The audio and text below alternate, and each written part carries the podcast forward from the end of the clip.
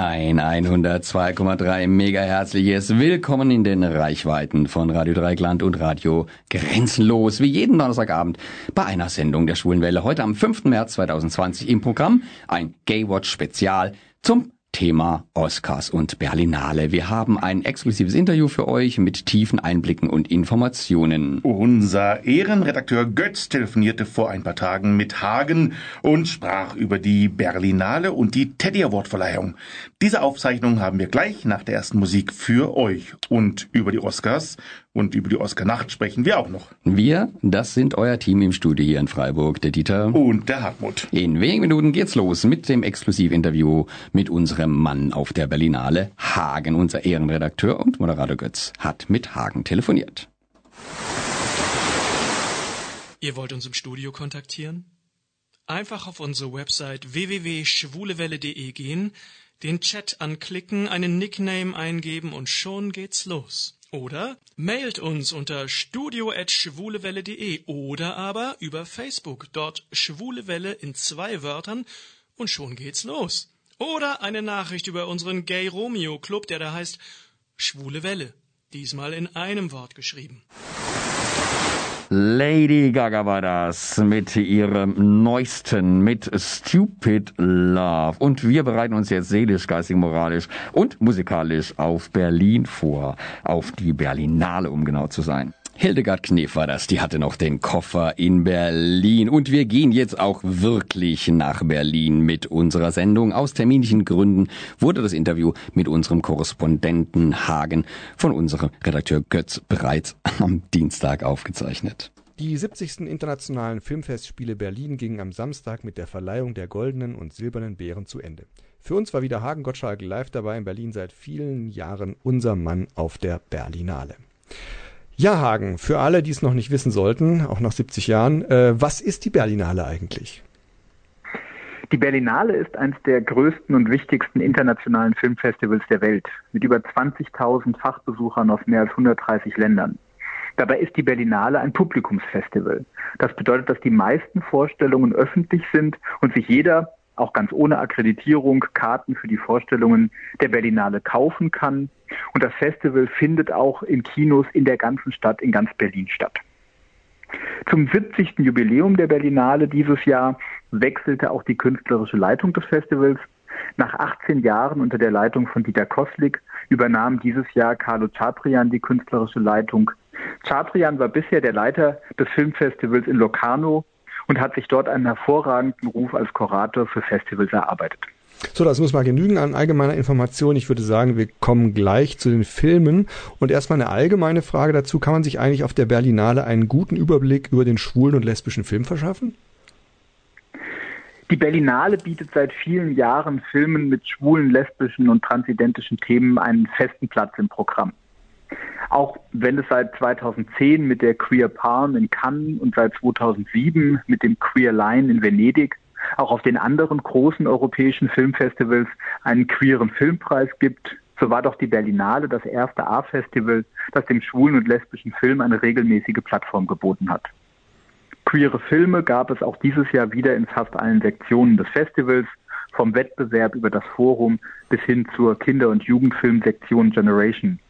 Traditionell hat der queere Film seine stärkste Plattform in der Sektion Panorama, was vor allem dem langjährigen Leiter des Panoramas Manfred Salzgeber sowie seinem Nachfolger Wiedern Speck zu verdanken ist. Und auch hier gab es eine Veränderung, nachdem Wiedern Speck bereits letztes Jahr die künstlerische Leitung des Panoramas abgegeben hat, hat dieses Jahr Michael Stütz die Leitung als Kurator des Programms übernommen. Michael ist seit vielen Jahren im Team des Panoramas und auch wenn er keiner der beiden ursprünglichen Väter des Teddys mehr ist, so hat er die Tradition des queeren Films im Panorama auf jeden Fall weitergeführt. Unter den 342 Filmen und Vorstellungen gab es auch dieses Jahr wieder einige queere Filme zu sehen. 17 Spielfilme, 8 Dokumentationen und 10 Kurzfilme mit mehr oder weniger schwulen, lesbischen oder transidentischen Themen waren ins offizielle Programm der Berlinale eingeladen. In Zahlen bedeutet das, dass 35 von 342 Filmen, also circa 10 Prozent des Programms, einen schwulen, lesbischen oder transidentischen Bezug hatten. Die Berlinale ist aber kein schwul-lesbisches Filmfestival und bietet daher auch keinen repräsentativen Querschnitt der besten queeren Filme des vergangenen Jahres. Das ist doch gar nicht ihr Auftrag. Wer sich speziell für schwule oder lesbische Filme interessiert, wird auf einem der schwul-lesbischen Filmfestivals sicherlich eine repräsentativere Auswahl an Filmen finden. Ja, eine spannende Frage, neben der, welche Filme eigentlich ausgezeichnet wurden, da kommen wir ja gleich dann dazu, ist ja auch immer die, wie die Preisverleihung war, also die Party. Wie lief es denn in diesem Jahr? Die Preisverleihung fand, wie bereits im letzten Jahr, auch dieses Jahr wieder in der legendären Volksbühne am Rosa-Luxemburg-Platz statt. Moderiert hat dieses Jahr Annie Heger, die teils in Englisch, teils in Plattdeutsch durch den insgesamt sehr kurzweiligen Abend führte, bei dem die Preisverleihung und die Preisträger im Vordergrund standen und die Showacts angenehm unaufdringlich und dabei sehr professionell waren. Leider war die Preisverleihung dieses Jahr vergleichsweise unpolitisch, was im krassen Gegensatz zu den sehr politischen und progressiven Filmen im Programm stand. Es gab wohl in den vergangenen Jahren Beschwerden über die teilweise recht langen Reden auf der Preisverleihung, ich denke, hier muss die Veranstaltung noch ein gutes Mittelmaß finden, irgendwo zwischen 30 Minuten Agit Pop am Stück und gar keinem politischen Statement muss es eine angemessene Länge auch für politische Themen geben.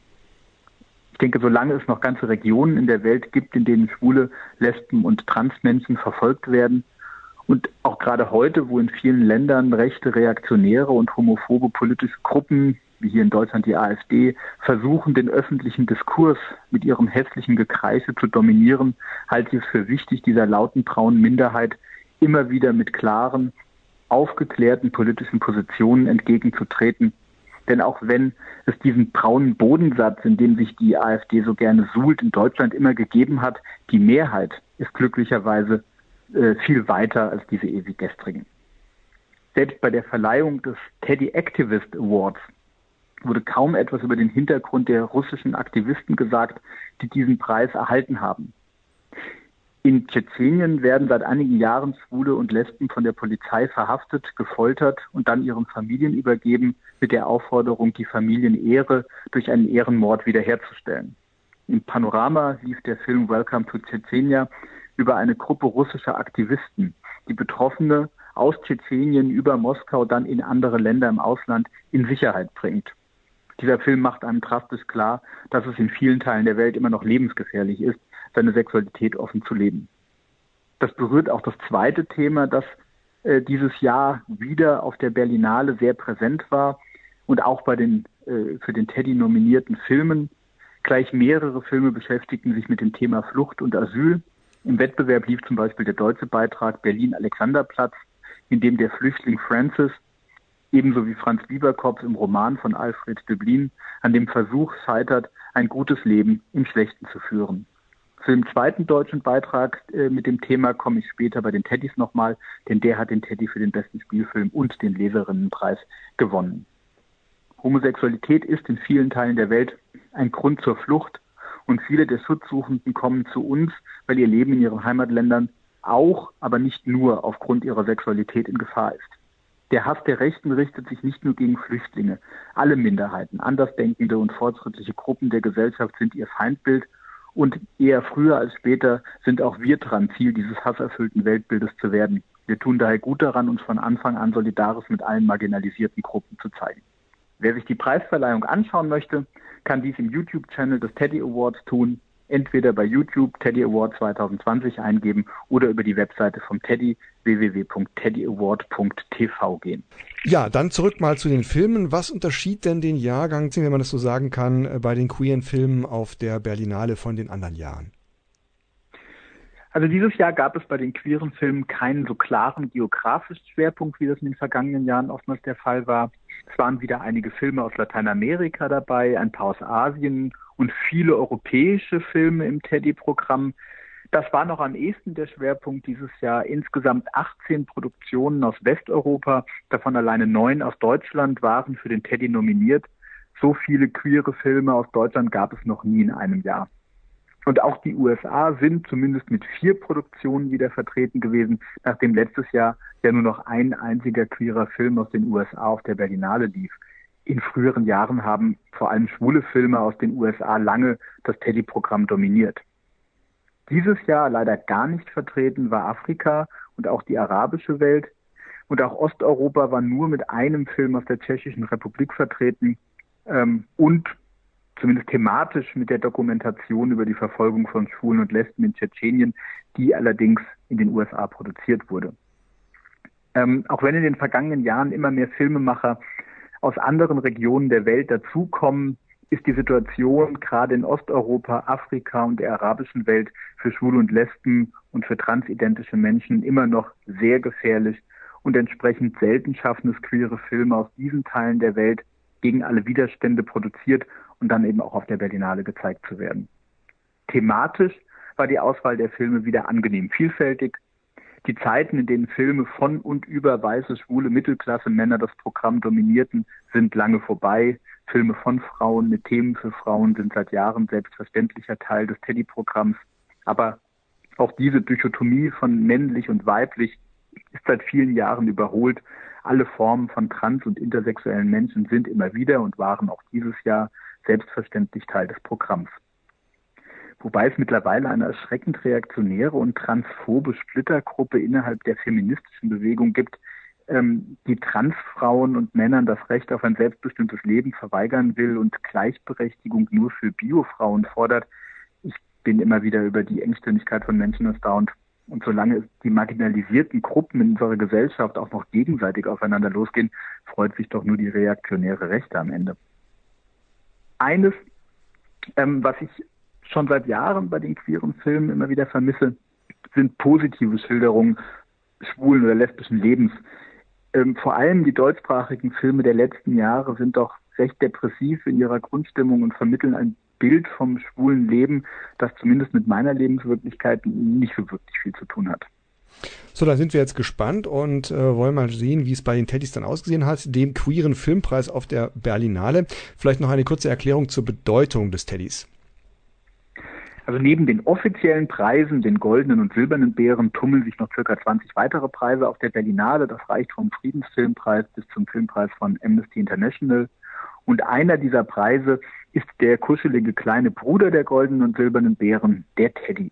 Der Preis für die besten Filme auf der Berlinale, die in einem schwulen, lesbischen oder transidentischen Kontext stehen.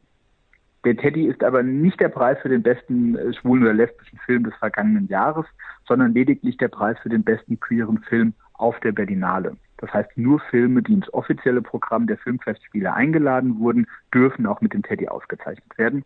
Und das ist allein aufgrund der Regularien der Berlinale nicht unbedingt ein repräsentativer Querschnitt der gesamten schwulen und lesbischen Filme, die im vergangenen Jahr produziert wurden den wird man sicherlich eher auf einem der schwul-lesbischen Filmfestivals finden als auf der Berlinale.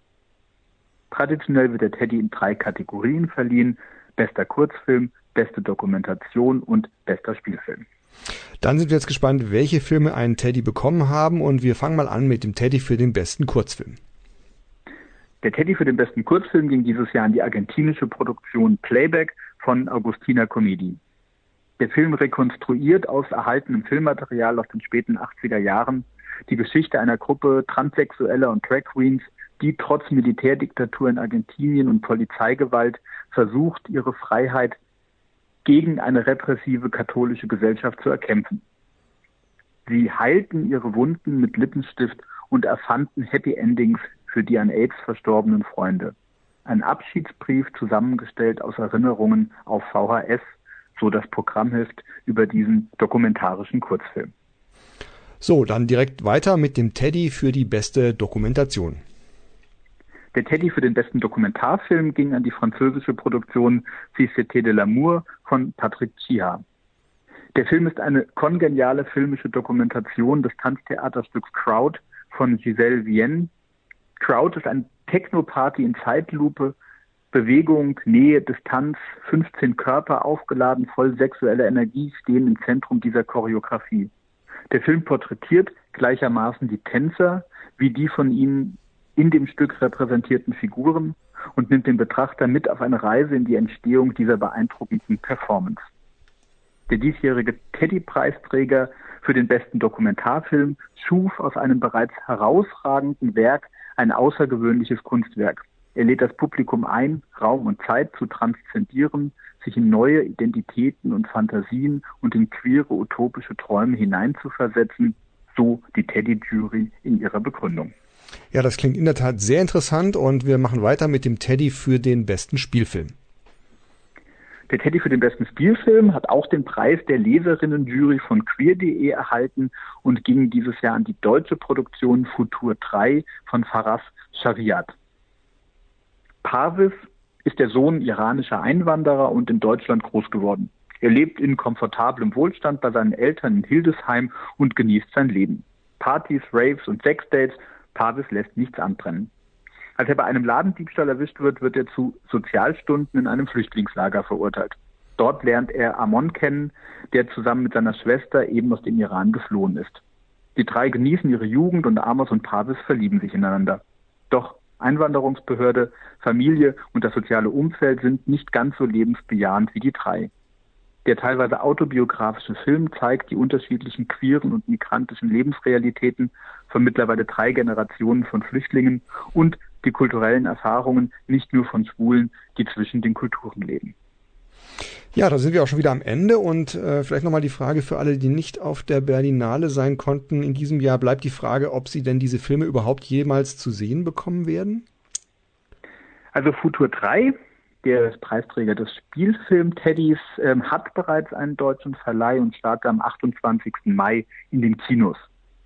Ansonsten schaffen es erfahrungsgemäß meistens nur die Spielfilme, wenn überhaupt ins reguläre Kinoprogramm. Für Kurzfilme und Dokumentationen ist es außerhalb der Festivals schwer ins Kino zu kommen. Daher wie jedes Jahr meine Bitte an alle, wenn ein guter schwuler Film im Kino läuft, dann geht ins Kino, schaut ihn euch dort an, damit auch in Zukunft weiter schwule und lesbische Filme mit dieser Thematik produziert werden. Ja, und dann haben wir ja außerdem noch äh, hier in Freiburg die komfortable Situation, dass wir hier ein sehr aktives schwules Filmfestival haben, auch ein äh, Lesben- und Frauenfilmfestival. Äh, und bald äh, ist es wieder soweit. Und ja, da gibt's vielleicht auch den einen oder anderen Film wieder zu sehen. Dir, Hagen, herzlichen Dank für ein Update in Sachen Teddy und ich sag mal spätestens bis zum nächsten Jahr. Bis dahin, ich freue mich. Bis dann. Salut zusammen, ich bin Alex von Radio Grenzenlos. Und du hörst die Schwule Welle auf Radio Dreigland und Radio Grenzenlos im Internet unter radio.grenzenlos.ch. Hallo Hartmut, oder Hallo. soll ich dich Emma nennen? äh, nein, Hartmut reicht. Alles gut, ja, alles gut. Okay. Hartmut, wir hatten es ja gerade mit einem wunderschönen Beitrag über die Berlinale und mhm. den Teddy hier mit unserem Mann in Berlin, dem Hagen. Und Götz hat ja das freundlicherweise das Interview geführt. Aber du warst ja auch in Berlin. Das ist ja nicht genau. so, dass wir nicht auch noch aus erster Hand hier im Studio live ein paar Infos kriegen könnten. Hake ich doch gerne mal nach, Hartmut. Warum warst du in Berlin? Ja, ich bin daneben der Welle auch noch bei der Schwulen Filmwoche hier in Freiburg, die jetzt am 13. bis 20. Mai stattfinden wird. Und wir sind gerade auf der Suche nach den letzten Filmen, die wir noch bräuchten für das Festival. Mhm. Und die Berlinale ist immer so ein bisschen noch eine letzte Möglichkeit, nochmal ganz frisch auf der Leinwand noch was Neues zu entdecken, noch Kontakte zu schmieden. Und von da waren wir mit einem Team von fünf, glaube ich, nee, sechs, fünf oder sechs Leuten waren wir auf der Berlinale und haben da unter anderem eben auch schwule und queere Filme angeguckt, aber auch andere Filme. Und habt ihr euch da aufgeteilt oder seid ihr alle sechs Mann hoch immer in, in dieselbe Vorstellung gegangen? Nee, wir kommunizieren da immer so natürlich ein bisschen, aber an sich äh, macht jeder für sich ein bisschen, also weiß also man vom, Tat, vom Zeitplan manchmal jeder ja. ein bisschen an, was anderes hat. Man trifft sich dann zwischendrin, bespricht sich mal wieder zwischendrin. Aber generell, äh, jetzt sind wir nicht immer automatisch alle in selben Film gegangen, manchmal ergab sich aber. Ja. Okay, von 2001 bis 19, glaube ich, war ja mein Namensvetter Dieter Koslik langjähriger Direktor der Internationalen Filmfestspiele Berlin, wie das Ding ja vollständig heißt. Nun gibt's mit äh, Marite, heißt sie, heißt sie wirklich so? Marite, Mariette, Mariette also mit Frau Rissenbeek und Carlo was auch immer, eine, ich habe vorhin nicht richtig zugehört, ich muss mich schämen. Carlo also mit Carlo halt, ähm, eine neue Leitung. Hat äh, man diese Änderung bemerkt? Du bist jetzt auch schon seit ein mhm. paar Jahren hintereinander weg ja. bei der Perlinale gewesen. Ich meine, dass der Akustik an sich schon mal fehlt, das merkt man schon, weil der ist sehr präsent. Man sieht ihn immer wieder mit seinem Hütchen und seinem Schal immer so und die Stars reihen sich immer herum, sage ich. Die anderen beiden habe ich nicht so viel gesehen, wobei ich muss sagen, ich war ja auch eher in den Nischenfilmen drin, gar nicht so viel in den großen Filmen. Mhm. Äh, was mir auffiel, ich weiß aber nicht, ob es daran lag oder ob ich letztes Jahr mehr Glück hatte. Ich fand, es war weniger Glamour insgesamt bei der Berlinale, was mir manchmal ja, was ich ein bisschen schade finde, gerade Ja. bei den großen Filmen, bei den Filmpremieren, dass teilweise jetzt noch nicht mal mehr ein Moderator rauskommt und die auf die Bühne kurz holt. Manchmal ja, also bei kleinen Filmen schon, wenn diskutiert wird. Mhm. Ähm, aber bei den großen Filmen ist jetzt so, dass eine Kamera praktisch dann durchs Publikum fährt und dann wird, wird die Leute schon begrüßt, dann winken die alle in die Kamera rein. Hat den Vorteil, dass jeder sieht es dann auf der Leinwand vorne, auch die Ja. Leute. Aber ich fand es manchmal ein bisschen unpersönlicher. Wie gesagt, ich weiß es nicht, ob es jetzt daran lag, ob ich da jetzt einfach ein bisschen noch Pech hatte dieses Jahr, aber in den Filmen, wo ich war, fand ich, der Glamour war etwas kleiner und das finde ich ein bisschen schade bei so einem Ja, großen vielleicht ist Festival. es aus Zeitgründen. Das dauert ja dann immer so lang, bis sie dann aus seinem Zuschauerraum da hochgekraxelt sind auf die Bühne und so Ja, so mag ne? sein, aber ja, manchmal sind sie dann doch, doch noch bis vorne an die Bühnenkante, aber nicht hoch zum Beispiel. Ja. Und ähm, ja, fand ich ein bisschen schade. Also, ähm, aber das ansonsten jetzt vom großen Ganzen habe ich nicht so viel bemerkt, dass was anderes wäre.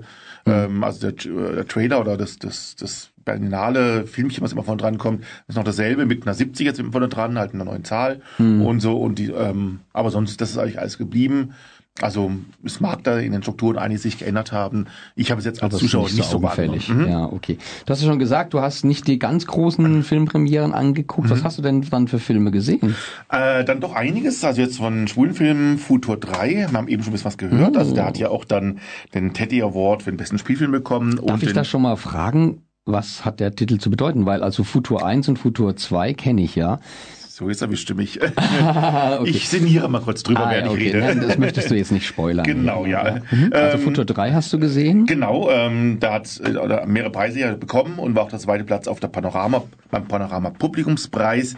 Der Regisseur ist äh, frisch und jung, 26 Jahre alt, aus Köln, mit iranischer Herkunft und äh, Faras Sharit, äh, Shariat wenn ich das richtig ausgesprochen habe. Ähm, und es ist wirklich junges deutsches Kino, würde ich sagen, obwohl sehr viel auch iranisch gesprochen wird, ganz Mhm. einfach deswegen, weil es im Flüchtlingsbereich äh, sich ähm, abspielt.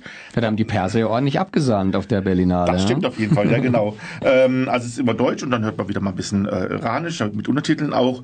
Ähm, ich fand es sehr packend gemacht, wir haben eben ein bisschen schon was gehört über die Story, so ein bisschen ähm, ein sehr packender Film ähm, mit einer kleinen spannenden Nebenrolle, wenn man aufpasst. Jürgen Vogel spielt mal zwischendrin mit, hat eine ganz kleine Rolle, er ist ein Projektmitarbeiter der, der Panache, das ist der, einer der jungen Protagonisten, die abgeschoben werden sollen, anbietet, sie zu heiraten, damit sie hier bleiben darf, aber er ist eher so ein schmieriger Typ.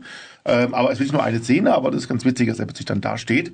Ähm, insgesamt also ein sehr frischer, frischer Film, sehr angenehmer Film. Also ich fand ihn sehr gut und sollte man sich auf jeden Fall angucken. Kommt ja auch ins Kino und wir hoffen ja auch bei der Filmwoche vielleicht zu kriegen. Es ist ja kurz vor der Deutschlandpremiere. Mal schauen, also vor dem offiziellen Kinostart. Mal gucken, ob wir den bekommen könnten. Kann ich also sehr empfehlen. Ist auf jeden Fall ein sehr, sehr guter Film. Futur 3. Futur 3, genau. Dann eigentlich ein bisschen kleineres, queeres, queeres Filmchen, oder, oder das Queere kommt weniger drin vor, ist Schwesterlein. Ist ein Schweizer Film, auch ähm, mit Nina Hoss immerhin und Lars Eidinger. Nina Hoss und Lars Eidinger sind Geschwister. Ich glaube sogar Zwillingsgeschwister. Sie ist mittlerweile in der Schweiz mit ihrem Ehemann und ihren Kindern und ähm, äh, der Sven, also Lars Eidinger, ist in Berlin Schauspieler und ein sehr erfolgreicher Schauspieler, hat aber eine schwere Krankheit, Krebs und ähm, ja, äh, sie kommt nach Berlin, um ihn dann äh, zu unterstützen, was ihre ganze Ehe durcheinander wirft und so weiter. Ähm, und das Schwul daran ist, oder das, ja, dass er halt eben schwul ist, ähm, auch das ist dann immer Thema, ist aber keine große Geschichte. Er ist einfach halt schwul. Sein Freund hat ihn, er ist mittlerweile nach Hamburg gegangen, mit dem möchte er auch keinen Kontakt mehr haben. Es gibt mal zwischendrin drin eine Szene, wo sie dann auf einer Toilette, wo er da irgendwie sich da mit anderen da vergnügt und so weiter. Aber es ist ein sehr, sehr schöner Film, muss ich sagen. Also ein tragischer Film, ein trauriger Film, schön nicht im Sinne von, dass man darüber lachen muss und, sondern es ist schon alles sehr dramatisch und so, aber ein sehr, aber ein sehr angenehmer Film zum Schauen. Der hat mir sehr, sehr gut gefallen. Ein gefälliger Film. Ein Gef ja, man muss schon einiges durchmachen in dem Film. Ja, das schon. Aber ähm, ein Film, der einen Preis bekommen hat. Und ähm, zwar, das muss ich gerade mal schauen, und zwar für den Teddy Re äh, Jury Award ist Risi oder Days auf Deutsch, ist ein taiwanesischer Film, ein Low-Budget-Film. Days auf Englisch. Days auf Englisch, ja. Ich habe gesagt, der Days auf Deutsch. Ja. Hat Nee, äh, irritiert. Englisch. Äh, genau. Ja, ähm, von Tsai Ming Ya- Liang. Und äh, da hat schon mehrere Filme rausgebracht. Ist, glaube ich, bekannt dafür, dass er sehr langsame Filme dreht. Und ich muss sagen, ich war, also er hat jetzt zwar einen Preis bekommen, ich war sehr entsetzt. Also ich muss sagen, ich bin auch ein Fan mal von Filmen, wo man sagt, okay, die sind jetzt mal ganz anders. Ich kann das Modell, den Gedankenmodell mitmachen im Kino ja. und sagen, okay, das ist mal ein Film gegen alle Regeln, der ist einfach langsam, man muss sich Zeit nehmen, man guckt sich es an. Mhm. Mal das mitzumachen, mal zwischendrin, finde ich eigentlich auch mal ganz schön.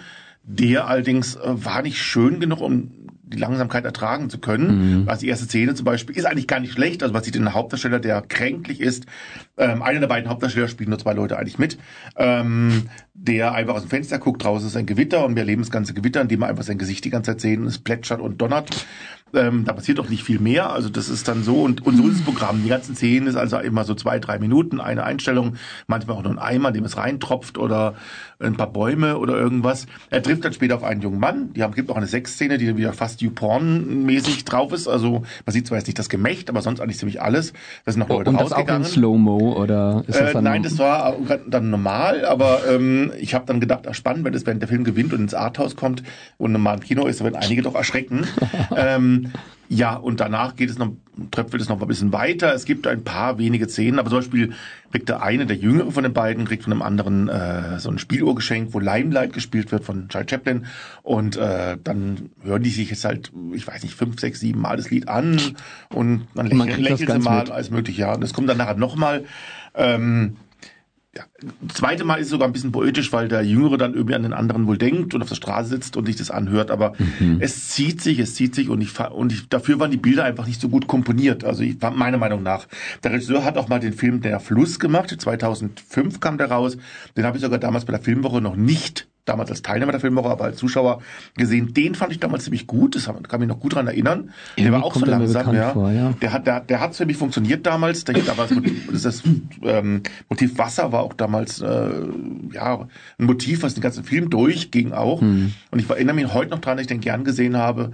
Aber den Days fand ich jetzt persönlich nicht so wahnsinnig gut. Dagegen ein anderer taiwanesischer Film oder Hongkong-Film, also ist mit Hank Wood beiden zusammen, ist Suk Suk gewesen von Ray Young. Da geht es um zwei ältere Herren, also jetzt nicht uralt, aber beide so im Rentenalter. Einer ist schon in der Rente, der andere nicht. Ähm, Beide mit Familien, Hongkong und natürlich ein starkes Familiengefüge. Und die beiden treffen sich erstmal so ein bisschen, äh, in, erstmal so mit kleinen Dates und so weiter und gehen dann auch in irgendwelche Darkrooms und alles Mögliche und ja, oder ähm, Dollar, ja, bauen so eine Affäre auf, ja, genau. und ähm, der eine ist eher ein bisschen abweisend oftmals, der andere dafür aber äh, doch sehr offen. Und ähm, es geht dann auch darum, wie die Familien darauf reagieren, die es eigentlich nicht wirklich wissen, aber das so ahnen nach und nach. Ähm, ist ein sehr melancholischer Film, hat aber auch was sehr Warmes eigentlich mit den beiden. ist auch, man sieht die auch gerne, wie sich das entwickelt, das Ganze. Hat ein bisschen ein nachdenkliches Ende, aber den zum Beispiel, den fand ich dagegen eigentlich trotz allem einen sehr, sehr schönen Film. Den kann mhm. ich eigentlich auch wiederum empfehlen. Wie, Dann, die, wie ist der nochmal? Suk Suk, S-U-K, S-U-K. Dann haben wir eben schon gehört, Welcome to äh, Tschetschenia. Genau. Ein USA-Film, aber es geht um Tschetschenien. Wir haben es eben schon gehört. Also es geht darum, dass in Tschetschenien seit 2017 die Lage sich verschärft hat und ähm, ja Schwule und Lesben dort mehr oder weniger auch umgebracht werden, es den Familien sogar angeraten wird, die Kinder, äh, die Kinder zu ermorden, weil es eine so große Schande ist. Man sieht auch teilweise Ausschnitte, die wirklich sehr heftig sind, wo plötzlich eine junge mhm. Frau einfach in den Magen geschmissen, äh, geschlagen wird, aus unvermittelt und dann wird sie eigentlich wahrscheinlich erschlagen. Auch ein junger Mann wo ein Felsbrocken auf den geworfen wird. Im letzten Moment hört das Bild, äh, bleibt das Bild mhm. stehen. Also wirklich sehr erschreckende Bilder. Ähm, und da gibt es eine LGBT-Aktivistengruppe aus Russland, die versucht, die aus Tschetschenien rauszukriegen, in andere Länder zu bringen, die sie ein Haus angemietet haben. Und dorthin geht auch eben der Kameramann und der Regisseur. Und ähm, er versucht halt, die irgendwie rauszukriegen, was sehr schwierig ist aus mhm. Tschetschenien. Ähm, das Spannende ist ein bisschen an dem Film, obwohl es ja jetzt kein teurer Film ist, man hat ja überlegt, was macht man mit den Männern und den Frauen, die dort sind. Man darf es ja nicht zeigen, weil dann ist ihr Leben mhm. auf jeden Fall möglicherweise futsch. Ähm, also hat man einfach die Gesichter geändert. Das habe ich aber teilweise gar nicht gemerkt. Das ist so gut gewesen, dass man es, also manchmal merkte man so ein bisschen, dass irgendwas nicht ganz stimmt mit den Gesichtern, aber es sind mhm. andere Gesichter drauf. Mhm. Ich dachte, darum sind Tschetschenien auch alle so hübsch. Also es sind tatsächlich andere Gesichter teilweise gewesen. Ähm, das war relativ aufwendig, fällt aber nicht so sehr auf. Und, ähm, sehr bewegender Film. Die, das, ähm, das waren auch dann die, die man auch sehen durfte. Die äh, zwei Aktivisten und einer, der gerettet wurde, der mittlerweile in die Öffentlichkeit gegangen ist, Maxim. Die waren auch in Berlin, haben dann Standing Ovation bekommen und man hat gesehen, wie gerührt die sind, dass sie eigentlich mhm. nach diesem ganzen Drangsal und des ganzen Ungemach dort ähm, und ja, Todesangst, ähm, dass sie jetzt da wirklich gefeiert werden in Berlin. Das hat, das hat mich auch sehr gerührt und ähm, ich hoffe, dass vielleicht wir den bei der Filmwoche zeigen können, ich weiß nicht, aber oder dass es auf jeden Fall in die Kinos kommt. Ähm, das war ein sehr spannend, auch sehr spannender Film. Jetzt noch ein sehr schöner, wobei jetzt auch kein, keine Komödie, ein schöner, schwuler Film fand ich, war Scharlatan. Das ist ein tschechisch-irländischer, slowakischer, polnischer Film. Da geht es um eine wahre Geschichte. Den Heiler Jan Mikulacek, wenn ich es richtig ausgesprochen habe, ähm, der in dem totalitären Staat der von Tschetschenien äh, von Tschechoslowakei, Entschuldigung, hm. äh, dann 1950er Jahre lebt. Ähm, Heiler ist in dem Sinne, dass er anhand von Urin sehen kann, was die Leute haben und kann sehr genau voraussagen, was passiert und wie man helfen könnte. Er kann mhm. aber auch sagen, die Person stirbt nächste Woche Dienstag. Das ist also, das ist also sehr, sehr beeindruckend. Das gab es so wirklich. Und er hat wohl tausende von Menschen auch so gerettet, ähm, sehr engagiert teilweise auch. Ähm, also er hat teilweise 100% Patienten am Tag und äh, gibt dann noch so Szenen, wie zum Beispiel eine Frau dorthin kommt mit der Tochter, dann sagt die Tochter muss ans Meer, die sagt, ich habe kein Geld, dann legt er ihr Geld hin. Also er war sehr engagiert. Ähm, ja, ähm, und spannend ist, er hat einen Assistenten, der sich herausstellt im Laufe des Films, dass es sein Liebhaber auch ist oder sein Freund, mhm. sein Partner, der allerdings wiederum eine Familie hat, eine Frau hat und ähm, und äh, das natürlich eine ganze Zeit ein bisschen problematisch ist. Die Frau darf das nicht wissen und er ist dann muss, reist am Wochenende wieder zurück zu seiner Frau. Es kommt so eine Art Eifersucht auch auf zwischen dem Heiler und seinem Assistenten das sehr üble Ausmaße hat. Zum Beispiel gibt er dem Assistenten dann, weil als sie schwanger wird, die, die Frau ein Mittel, damit das, das Kind verliert und er macht es dann auch sogar noch. Mhm. Also sehr heftige Sachen. Also die Liebe ist jetzt nicht unbedingt, dass man sagt, ah, wie schön, wie toll das alles ist, sondern es hat doch sehr dunkle Seiten, das Ganze auch. Ähm, beide werden festgenommen von der Staatssicherheit, die gegen sie ermittelt. Man möchte sie eigentlich loswerden im Endeffekt und man hängt ihnen etwas an, dass sie nämlich einen Politiker haben vergiften wollen, was aber so gar nicht stimmt. Und es endet dann aber auch sehr betrüblich, auch eigentlich, auch was die Partnerschaft der beiden ähm, betrifft, will ich jetzt nicht zu viel verraten. ähm, aber ein sehr, sehr spannender Film ist ein Historienfilm, also auch der nicht billig ist, sondern wirklich sehr, sehr aufwendig gedreht worden ist. Also man merkt wirklich auch da Geld drin steckt. Mhm. Macht richtig Spaß. Also nicht so ein Nischenfilm, wo man denkt, so na, da haben sie jetzt mal irgendwie. Nein, es ist wirklich ähm, viel Geld reingesteckt. Hauptrolle ist sehr, sehr spannend, weil da, da spielt, ähm, zwei Männer spielen, die in Heiler in jungen Jahren und in älteren Jahren und ähm, ist aber in Wirklichkeit Vater und Sohn. Also deswegen, ah. ich dachte im Film die ganze Zeit, die sehen sich auch wirklich wahnsinnig ähnlich. Ja. Und nachher habe ich erfahren, ah nee, ist nicht auch Vater und Sohn gewesen. Dann gute Idee. Ja, also Charlatan unbedingt angucken. Ich denke, dass der es auch nicht in Kino schaffen könnte. Dann ein sehr eher tragischer Film, Minyan, ein jüdischer Film, also aus den USA kommt, aber es geht um ähm, das Judentum von Eric Steele. Geht um 17-jährigen David. Das Ganze spielt in den Mitte der 80er Jahre. David hat das Problem, er lebt in einer Zeit, wo seine ganzen Eltern und Großeltern sind Holocaust-Überlebende, also haben dieses ganze Schicksal, tragen sie mit sich, was er immer mitbekommt. Er lebt in den 80er Jahren wo AIDS und HIV aufkamen mhm. und um ihn herum sterben Leute. Also eine ganz blöde Zeit eigentlich für ihn insgesamt. Ähm, es geht darum, es geht erstmal ums jüdische Leben erstmal und er will seinem Großvater helfen, der, die Großmutter ist gestorben, eine Wohnung zu kriegen und da gibt es eine Tora-Schule ähm, und da versuchen sie reinzukommen, indem sie eine jüdische Betgemeinde unterstützen. Und zwar, das wusste ich auch nicht, Minyan ist eigentlich eine Betgemeinde, ähm, es gibt als bestimmte Gebete, die oder Gottesdienste, die dürfen nur mindestens, es müssen mindestens zehn jüdische äh, Männer da teilnehmen. Sonst geht es nicht, sonst ist es so heilig, das geht nur mit zehn Leuten. Mhm. Und denen fehlen eben zwei. Und die beiden gehen da rein, können damit aber auch in das Wohnheim einziehen, gerade für den Großvater sehr wichtig. Ähm, dort begegnen sie dann später It, äh, Itzig und Merschel, zwei ältere Herren, wo sie herausstellte nachher nach, dass, es, dass die ein schwules Paar eigentlich sind. Einer von beiden stirbt dann auch im Laufe des Films, was eine sehr wichtige Rolle hat. Und es geht natürlich auch um das Coming-out von David, ähm, wie er mit anderen Gleichaltigen sich trifft, wo dann HIV und AIDS und so weiter eine Rolle hat, spielt. Der Film ist eher sehr düster. Mhm. Natürlich gibt es auch diese jüdische Musik, die man so kennt, die sehr schön ist, aber auch ein bisschen nicht die Stimmung gerade erhebt und, ja. und so. Ähm, aber es ist ein sehr packender Film. Das Blöde war ein bisschen, dass der wirklich nur auf Englisch und Hebräisch zu hören war und Jiddisch. Ähm, keine Untertitel eigentlich hatte. Also es gab mhm. Untertitel, wenn es Jiddisch war und Hebräisch, aber sonst nicht. Mir entging sehr viel im Film. Ich habe es dann nachher nachlesen müssen. Hab dann nachher gemerkt, oh, das ist ein sehr spannender Film gewesen. Ich habe leider nicht alles verstanden. Mhm. Da hätte ich deutsche Untertitel eigentlich gut gefunden. Das finde ich eh immer sehr schade bei der Berlinale, dass man, es ist ja doch ein deutsches Festival, dass man nicht mindestens dafür sorgt, dass es deutsche Untertitel gibt. Mhm. Also man geht schon sehr davon aus, ähm, dass, dass man irgendwie mindestens Englisch kann, können ja auch die meisten, verstehe ich bei kleinen Festivals, wie bei der Filmwoche, können es teilweise nicht anders, weil man einfach nicht, Untertitel nicht zahlen mhm. können. Aber ich denke, bei solchen Wettbewerbsfilmen, wo man, äh, wo diejenigen ja auch was davon haben, dass sie dann möglicherweise gewinnen, sollte man eigentlich dafür sorgen, dass es dann auch einen deutschen Untertitel gibt, dass die das vorher dafür sorgen, ähm, dass man ihn dort zeigen kann. Und das finde ich ein bisschen schade. Bei dem Film ist mir sehr viel entgangen und hinterher habe ich es dann nachlesen können, habe gemerkt, wie toll der Film eigentlich war. Und noch vielleicht ein letzter Film, der so halb queer, schwul ist, ja, es, also, es ist schon ein kleines Queer, aber Berlin-Alexanderplatz, ein deutsch-niederländischer Film, ähm, wo wir irgendwie die Freude haben. Nächste Woche haben wir die queere Weimarer Republik, da haben wir einen Sprecher, der spielt dort auch mit, mhm. der Peter auch Lammersdorf. Eine ganz kleine Rolle allerdings nur, beziehungsweise er wurde recht runtergeschnitten.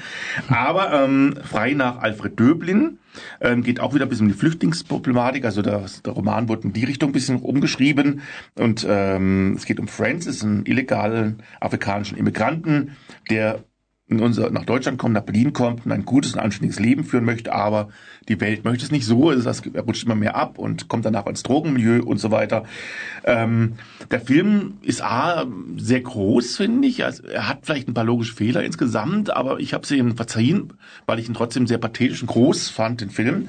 Er hat wahnsinnig gute Schauspieler. Der Hauptdarsteller ist mm, nicht nur eine Augenweide, sondern spielt auch sehr gut. Mhm. Ähm, Weltcat Bunjue, aber ich, ich lüge. Aber auf jeden Fall der Hauptdarsteller ist sehr, sehr gut. Daniela Hase ist die Mieze, also ist die weibliche Hauptrolle, die kennt man vielleicht aus Your Goethe, ähm, aber auch in vielen anderen Filmen.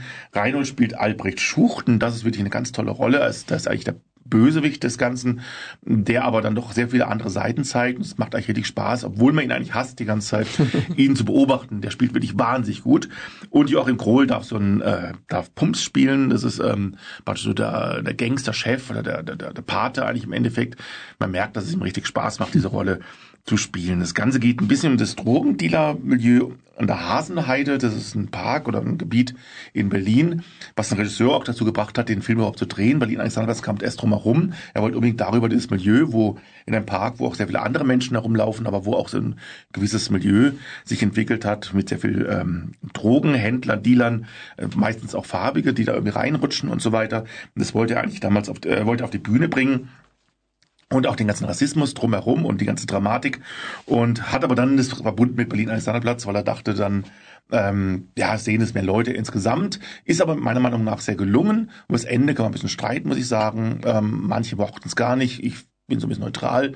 Zu dem möchte man nicht verraten, was es ist, aber es ist ein sehr schöner Film insgesamt geworden. Das waren so die Filme, die ich jetzt so. Ja, da hattest du ja zwei könnte. anstrengende Tage in Berlin. Zwei, ja, nee, mehr. ja, ich weiß, insgesamt war ich, also im Kinos war ich von Montag bis Sonntag, also von Rosenmontag bis letzten Sonntag, war so einiges zu sehen. Heftig, heftig. Und, und welcher Film hat dich jetzt da am meisten beeindruckt? Ich meine es ein bisschen rausgehört zu haben, aber nochmal aus deinem Mund. Mm, also ich würde sagen zwei. Einerseits natürlich Berlin Alexanderplatz, der hat mich schon sehr beeindruckt insgesamt. Und Futur 3, muss ich sagen, mhm. ist sicher ein Film, auf den wir uns alle freuen können, wenn er jetzt im nächsten Kino kommt. Und wenn da einer rauskriegt, warum der Film so heißt, lasst es uns bitte. Es wissen. lag vielleicht jetzt, dass ich sie mitbekomme, aber es tut mir leid. Hat es was mit Grammatik zu tun oder ist es irgendwie ein... Zukunft 3, ja, ja ich bin jetzt gerade es sind drei Protagonisten. Also ich kriege ja schon Futur 2 kaum mehr hin, ja. Also von daher, oder, oder die, oder die dritte Zukunft von wegen erstes Leben, zweites Leben, drittes Leben nach der Flucht oder so. Keine Ahnung. Also sollte bei der Filmwoche kommen und wir darüber berichten, dann werde ich bis dahin herausgefunden haben. Genau, es wäre doch schön, das zu wissen. Vielen mhm. Dank, lieber Hartmut. Gerne. Das hast du uns jetzt ja wirklich nochmal schön nahegebracht, was da bei der Berlinale alles so an Wichtigem und Interessantem gelaufen ist. Und wir haben jetzt hier mal, das war ja quasi ideal, ne, was du jetzt mhm. hier gerade gemacht hast. Dankeschön. Ja. Ähm, deswegen komme ich jetzt gerade drauf, äh, denn unsere nächste Gruppe, deren Musik wir spielen, der Titel heißt Berlin und die Gruppe heißt Ideal. Und der eine oder andere mag das vielleicht in irgendeiner ähnlichen Form schon mal gehört haben. Hallo, wir sind Janice und Martin von der Schwulen Filmwoche Freiburg. Und ihr hört die Schwule Welle bei Radio Dreieckland. Stumps. Ups, ups, Oscar Loya, eben gehört. Und davor der Titel Los Angeles. An was erinnert mich das? Hartmut, warst du schon mal in Los Angeles bei der Oscarverleihung? Leider bei beiden nicht. Ich war noch nicht in Los Angeles und ich war leider dann auch noch nicht bei der Oscarverleihung. Okay, aber am 9. Februar 2020 hättest du ja Gelegenheit dazu gehabt. Ja. Da fand nämlich die 92. Verleihung der Academy Awards, also der Oscars, im Dolby Theater von Los Angeles statt. Aber du warst doch auf irgendeine Weise dabei. Genau, ich bin schon seit äh, 89 äh, eigentlich immer jedes Jahr dabei. Eine Ausnahme gab es, wobei da habe ich nachgeguckt. Und zwar und zwar seit äh, 90 mit demselben Freund. Mit dem wir treffen uns immer an Oscar, in der Oscar-Nacht und schauen zusammen die Verleihung an. Und auch so auch dieses Jahr natürlich selbstverständlich. Okay, und wie hat dir dieses Jahr die Verleihung gefallen, so im Vergleich zu den anderen Ja, im Vorjahr? also, also generell war ich, war ich immer angefixt, hat mir gut gefallen. Aber was mir ein bisschen fehlt, ist mittlerweile schon, dass der Moderator halt einfach fehlt. Dieser, also als den Abend führt, das ist letztes Jahr eher ähm, ja, weil der Moderator ja ausgetauscht werden sollte und dann haben sie keinen mehr gefunden, geschehen. Ähm, jetzt dieses Jahr haben sie es beibehalten, dass es einfach dauernd andere kommen drüber und, und Ja. dann moder- anmoderieren. Also es wird schon gesprochen, ähm, aber es ist halt nicht einer, der durch den Abend führt. Das fand ich eigentlich immer ganz gut, dass es so einen Host gibt, der das Ganze ein bisschen begleitet, der immer wieder auftaucht. Die anderen gab es ja trotzdem auch. Und ich finde, das fehlt mir insgesamt. Und ich habe auch insgesamt gefühlt, dass es äh, ja ein bisschen mehr auf Tempo noch geht als vorher und man Gut, sie wollen natürlich irgendwie die Quoten natürlich hochhalten, es sollte jetzt nicht so viel gequatscht werden insgesamt, aber manchmal geht so ein bisschen der Charme da ein klein wenig verloren. Weißt du, wie, um wie viel Ortszeit das eigentlich ist? Ähm, es hat hier um 2.30 Uhr begonnen, glaube ich. Und ähm, Dann muss das ja Ich glaub, es neun Stunden zurück oder so. ja, ne? sowas, ja, die Drehung, ja. ja. Also in New York werden sechs Stunden und glaube neun Stunden LA, glaube ich. ja. Mhm. Ah ja, okay, also also auch jetzt nicht gerade am Nachmittag. Ja. Es hat sich mal ein bisschen bis nach vorne verschoben irgendwann mal. Also früher hat man noch Oscar immer geguckt, bis um bis sieben Uhr morgens hat man eigentlich geschaut. Jetzt ist man eigentlich um 5 Uhr, 5.30 Uhr fertig auch. ja. Ah ja, also immerhin, ne? Ja, Also, mhm. Dann kann man ja an dem, an dem Vormittag noch was machen. Genau, ja. Gab es denn große Überraschungen jetzt dieses Jahr? Was hat dich da irgendwie geflasht? Also auf jeden Fall natürlich der Gewinner. Das war also ein Doppelgewinner ja eigentlich, nämlich Parasit oder Parasite. Parasite, ja. genau. Nicht nur aus glaub Südkorea. sogar vierfach, oder? Hat vier Oscar gewonnen, aber hat den Ja. besten internationalen Film. Es gibt ja nicht mehr den besten nicht englischsprachigen Film, sondern es gibt den besten internationalen Film mittlerweile. Ähm, die Frage, was da sich verbirgt in dieser Veränderung, ähm, den hat er schon mal bekommen. Ja, wo, wo sind dann die britischen Filme? Die waren doch eigentlich schon immer die sind immer in normal. ganz ne? normal, ja, die sind bei normalen. Also wenn ein deutscher Film englischsprachig ist, dann darf er ja auch ganz normal nominiert werden. Okay. Also ich glaube, das es gab einige auch schon, die da mit dabei waren. Also Parasite hat dich, hat dich begeistert. Also ich, mich hat begeistert einerseits, dass er nicht nur den besten internationalen Film bekommen hat, den Preis, sondern Ja. auch im bester Film wurde, beste Regie war und bestes äh, Screenplay auch, also bestes Drehbuch hat Ja. es auch bekommen, Originaldrehbuch. Also ich habe ja vor Monaten mal so einen, ja, einen Trailer gesehen, als er in die deutschen Kinos kam, Mhm. ne? lange vorher. Und ich dachte, was ist das denn? Ja, mir fehlt, ich habe ihn auch noch nicht gesehen, muss ich gestehen, aber mich hat begeistert, dass eigentlich da ein bisschen ein kleines Erdbeben entstanden ist, dass kein US-amerikanischer Film gewonnen hat, den besten Ja, Film. ja, Das ja. war schon, das gibt's ja selten. Es gab mal einmal den italienischen Film. Hier und da gab es mal einen Film, aber es kam selten vor, dass die auch beide, also beste, also eigentlich hätte Mhm. ja eins auch gereicht, aber es war, hat beide bekommen. und es hat, glaube ich, auch ziemlich ähm, für Verwunderung in den USA ähm, geführt. Donald Trump war ja ganz entsetzt. Ähm, ich habe mal geguckt, er hat gesagt, was zur Hölle soll das alles? Die USA hätte genug Handelsprobleme mit Südkorea. Obendrauf geben sie ihm den besten Film des Jahres. War er gut? Ich weiß es nicht, hat er gemeint. Allerdings hier der Verleih Vertriebsfirma, die hat zurückgeschrieben, ein Seitenhieb ähm, via Twitter hat gesagt, verständlich, er kann ja nicht lesen, weil ja Parasite ja Nur mit Untertiteln. genau zu sehen ist. Ähm, Ja, ja. Und äh, Trump hat, hat sich über Brad Pitt auch sehr aufgeregt, weil der eine Rede gehalten hat, ein bisschen auch gegen Donald Trump, gegen, äh, es ging da um das Impeachment-Verfahren damals, was damals aktuell war. Also Donald Trump war nicht ganz so beglückt, aber das heißt ja immer, dass man ja eher den Film wieder gut findet. Also Ein Qualitätskriterium eigentlich. Genau, eigentlich an sich schon, ja.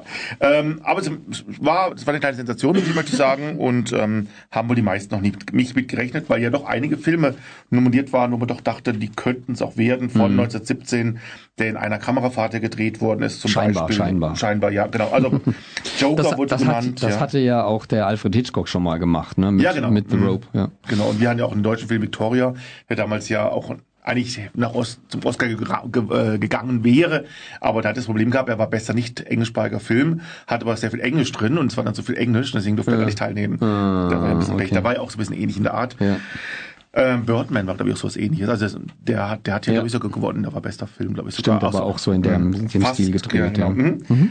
Ähm, Gab es noch große Überraschung?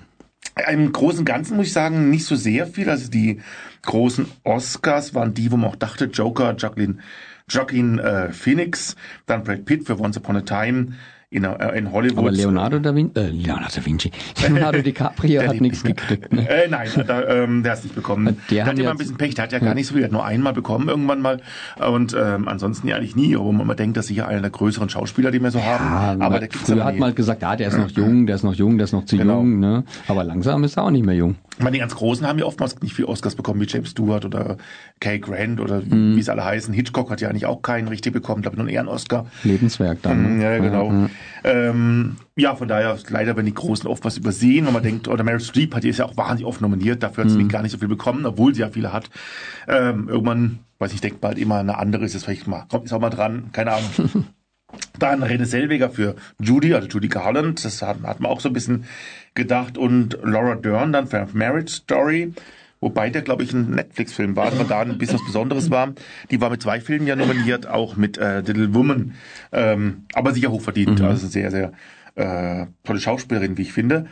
Ähm, ja, also ansonsten fand ich so ganz, ganz, ganz große Überraschungen jetzt in bei den großen Preisen an sich äh, gab es eigentlich nicht. Gab es einen großen Gewinner wenigstens? Mal abgesehen jetzt von Parasite. Aber gut, mein vier Oscars ist jetzt auch nicht für 15 oder so, was ja, schon nicht schon jetzt- mal viel sind. Ich meine, für den Film war es natürlich viel, dass er vier bekommen Ja, und hat. auch wichtige Oscars Und es auch, war aber auch ne? der, der die meisten Oscars bekommen hat. Also ah, tatsächlich. Keiner mehr als vier. Nee, drei war das nächste, das war 1917. Der hat Mhm. drei bekommen. Once Upon a Time in Hollywood waren zwei. Und das hat auch noch The Joker gehabt im Endeffekt. Ja, und sonst Ah, war hat es immer ja nur auch gut verteilt Ja, dieses genau. Jahr. Ne? Ja, okay. Ja, bei den Oscars wird ja immer wieder kritisiert, die Verleihung sei zu weiß, zu hetero, Mhm. zu männlich. Die- Dieses Jahr, naja, also ich meine, Südkoreaner zähle ich jetzt nicht unter weiß. Das stimmt. Also wenn man die jetzt mal äh, dazu zählt, dann war es sicherlich offener. Aber jetzt mit äh, farbigen oder, oder schwarzen, das war sehr, sehr dünn, muss ich sagen. Da gab es sehr, sehr wenig.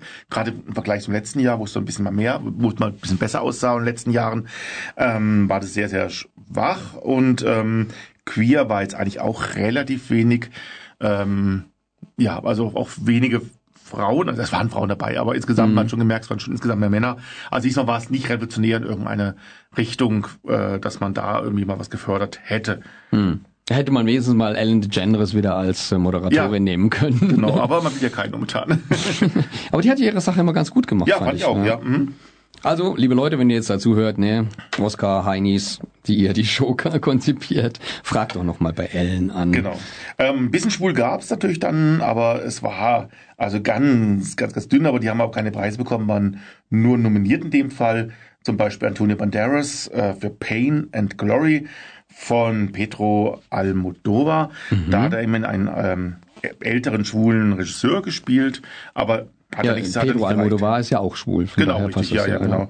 Und Elton John, Sir, Sir Elton John, Ach, so Zeit muss stimmt, sein. Der hat ja. immerhin für I'm Gonna Love Me Again aus Rocketman ähm, den besten Song bekommen. Also den gab es dann. Ah ja, es gab also ein bisschen was. Schwules, gab es noch auf jeden Fall. Und sicherlich gab es auch ein paar Künstler, die auch schwul waren, aber jetzt Thema war es diesmal nicht sehr groß. Okay. Ja, in äh, Südkalifornien geht ja die Meer, dass es dort so relativ äh, selten regnen sollte. Ne? Da gibt's ja so ein Lied, It Never Rains in Mhm. Wobei in dem. Abend, bei der Oscar-Nacht, hatten wir Sorgen gehabt, dass es alles weggespült wird. Ja, okay, stimmt, da war ja so ein, so ein Unwetter geschehen, Ja, Mhm. ja. ist schon ein bisschen her, ne? Ja. Aber eben dieses It Never Rains in Southern California, das hätten wir jetzt als nächsten Musiktrack auch spielen können, ähm, denn die sehen ja echt selten Regen in Südkalifornien. Aber es passt auch ein anderes Stück, ein etwas moderneres Stückchen für euch, äh, nämlich Tones and I mit Never Seen the Rain. Hallo, ich bin Marco Kreuzpantner, Regisseur von Sommersturm und Krabbert und ihr hört die Schwule Welle bei Radio Dreieckland aus Freiburg. Und weil wir natürlich nicht wollen, dass das sogenannte Grand Prix Urgestein Peter Urban demnächst Emil heißt, Nur weil der deutsche ESC-Beitrag nicht im Radio gespielt wird, haben wir ihn heute nochmal für euch. Die kleine Superhitte Bendolic mit Brutale Sach, Violent Thing. Sehr schön. Das war's jetzt schon mal für heute, liebe Leute.